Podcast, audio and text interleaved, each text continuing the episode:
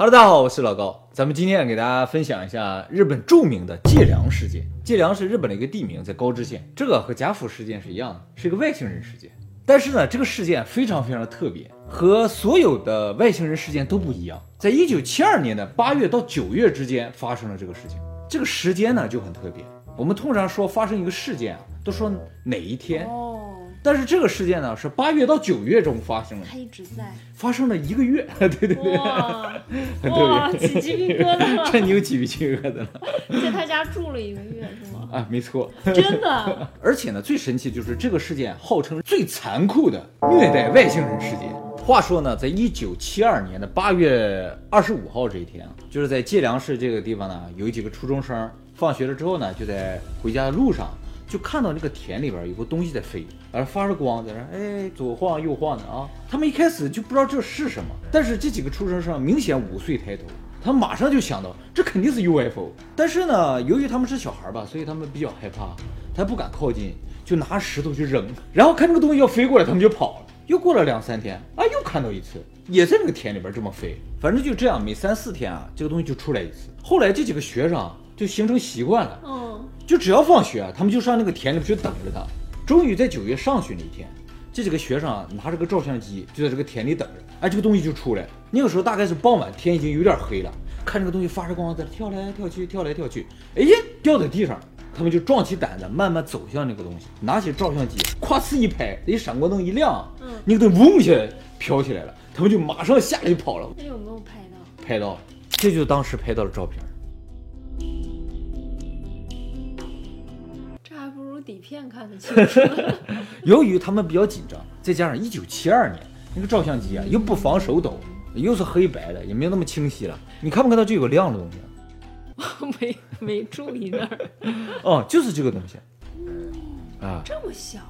这也和其他所有外星人事件不一样。嗯，因为一般看到 UFO 都老大了，是吧？啊，这张照片肯定是真的，这个专家已经鉴定过。专家鉴定了那个是不明飞行物了。没有，专家只是鉴定这张照片，照片确实是拍出来的。在九月十四号这一天，三个中学生就看这个东西在那飘啊飘，离地一米左右啊，然后一落到地上。这三个人啊，一个人拿了一个布，一个人拎个水桶，还有人拎了一块砖头。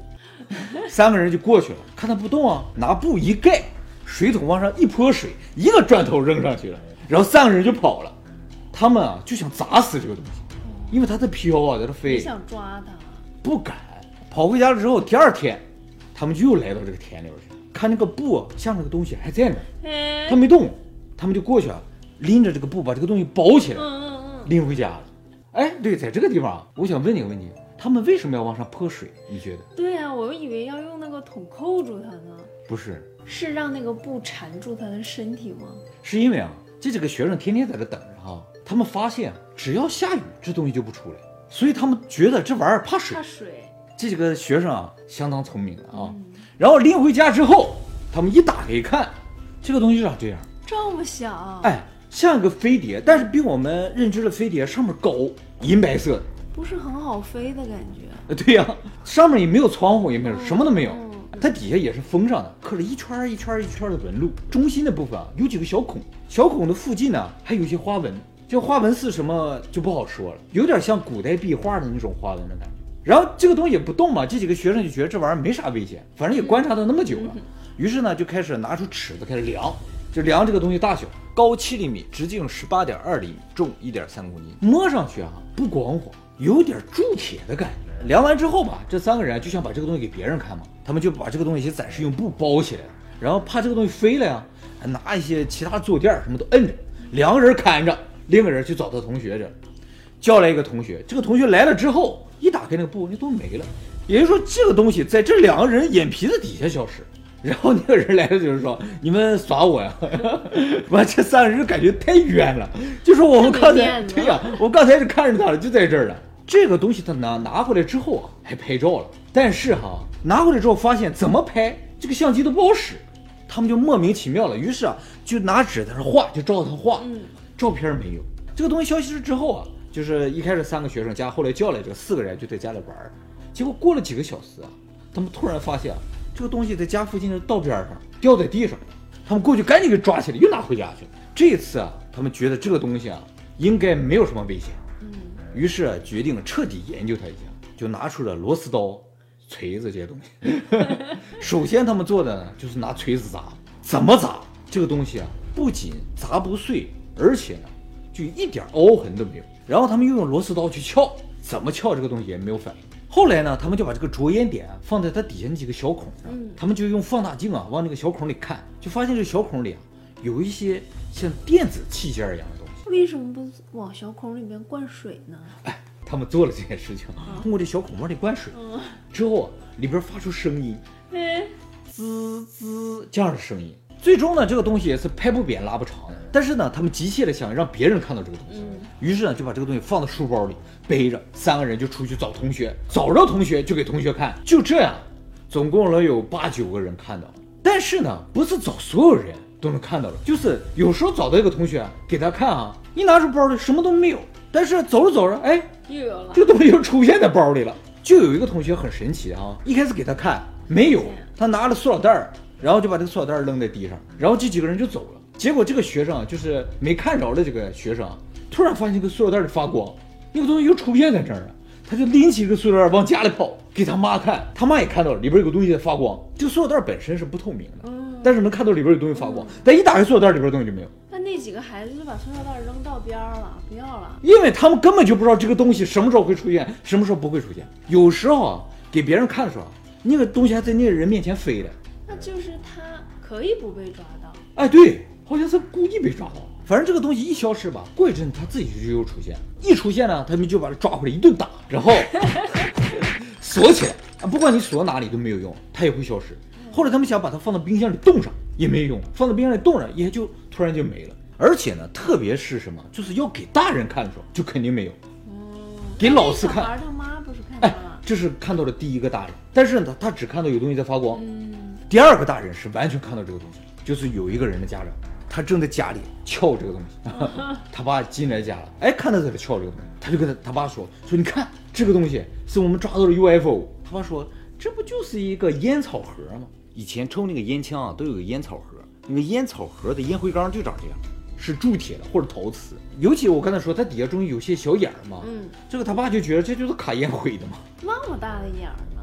不不，他底下那个眼儿没那么大，哦，但是他爸就觉得这可能就是卡烟灰的烟草盒，只是他们没见过。哦，为什么没见过？这玩意儿很贵，不是一般家里会有的。是吗？哎，属于高档货，咱能买起吗？啊，咱买买不不起。要是你爸看到的话，他会有什么反应？我爸会用气功把它劈开。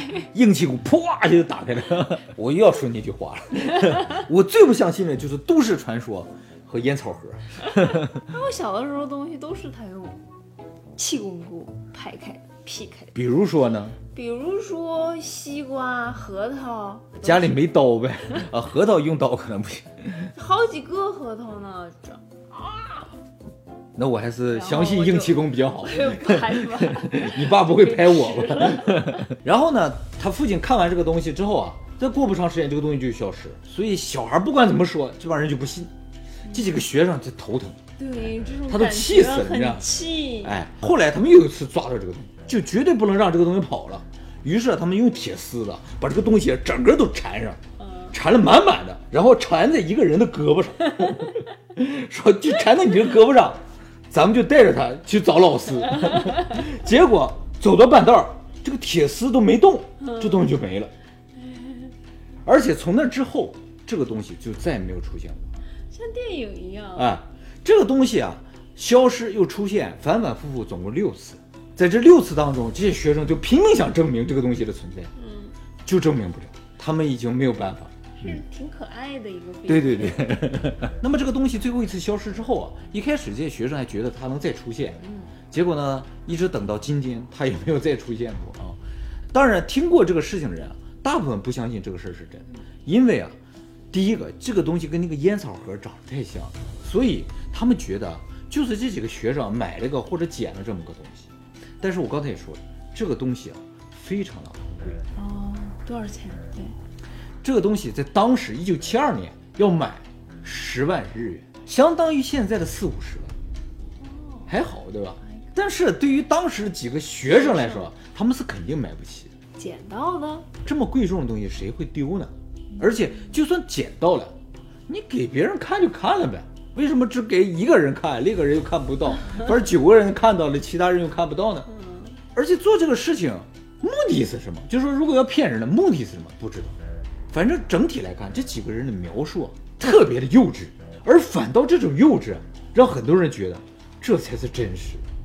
你要编的话，可以编得更好，就在小学生都可能编得更好，对不对？哎，上次贾府事件是小学生，对不对？明显编的质量比这个高点儿。那么这个事情和贾府事件有几个共同点，第一个就是这两次的这个飞碟儿都出现在田里，田里这飞碟老到田里面去干什么？他们肯定是有什么目的。第二个呢，就是这两次的飞碟的消失方式啊，有点类似，都是凭空消失。那贾府事件那个飞碟大，直径有五米啊，它也滋消失了，对不对？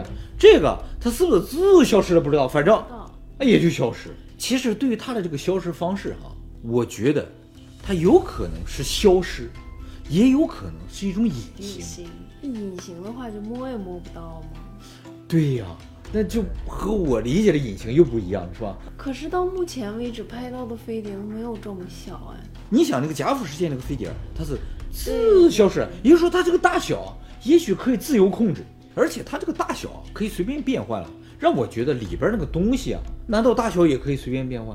很有可能啊，这个东西真的是无人，就是它本身可以大小随便变是个探测机，嗯，有可能有点像遥控的之类的，或者它自己本身有智能。第三个共同点就是这玩意儿只对未成年人有兴趣，它只显示在小孩面前，大人一出现它就消失。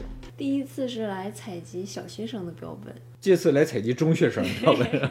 还有个特别奇怪的地方，就是你刚才说，他明显是故意被抓，对，他为什么要故意被抓？要干嘛？他不是被板砖拍了吗？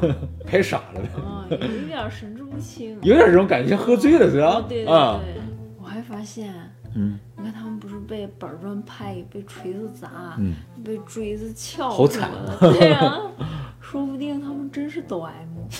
他在星系里面找最残暴的民族，然后来让让我们收拾他。后来发现人类不够残暴，就是拿锥子捅一捅而已嘛，是吧？一点痛感都没有，完全不爽。我突然觉得咱们人类有希望了。高等文明都是抖 M 的话，我们就真的不会被灭了。好像高等文明都是抖 M 啊。你比如说神啊，不就是帮你承担苦难吗？就是抖 M 才能成神，快成神我。快了呀！有很多观众问什么叫抖 M，抖 M 就是超级受虐狂。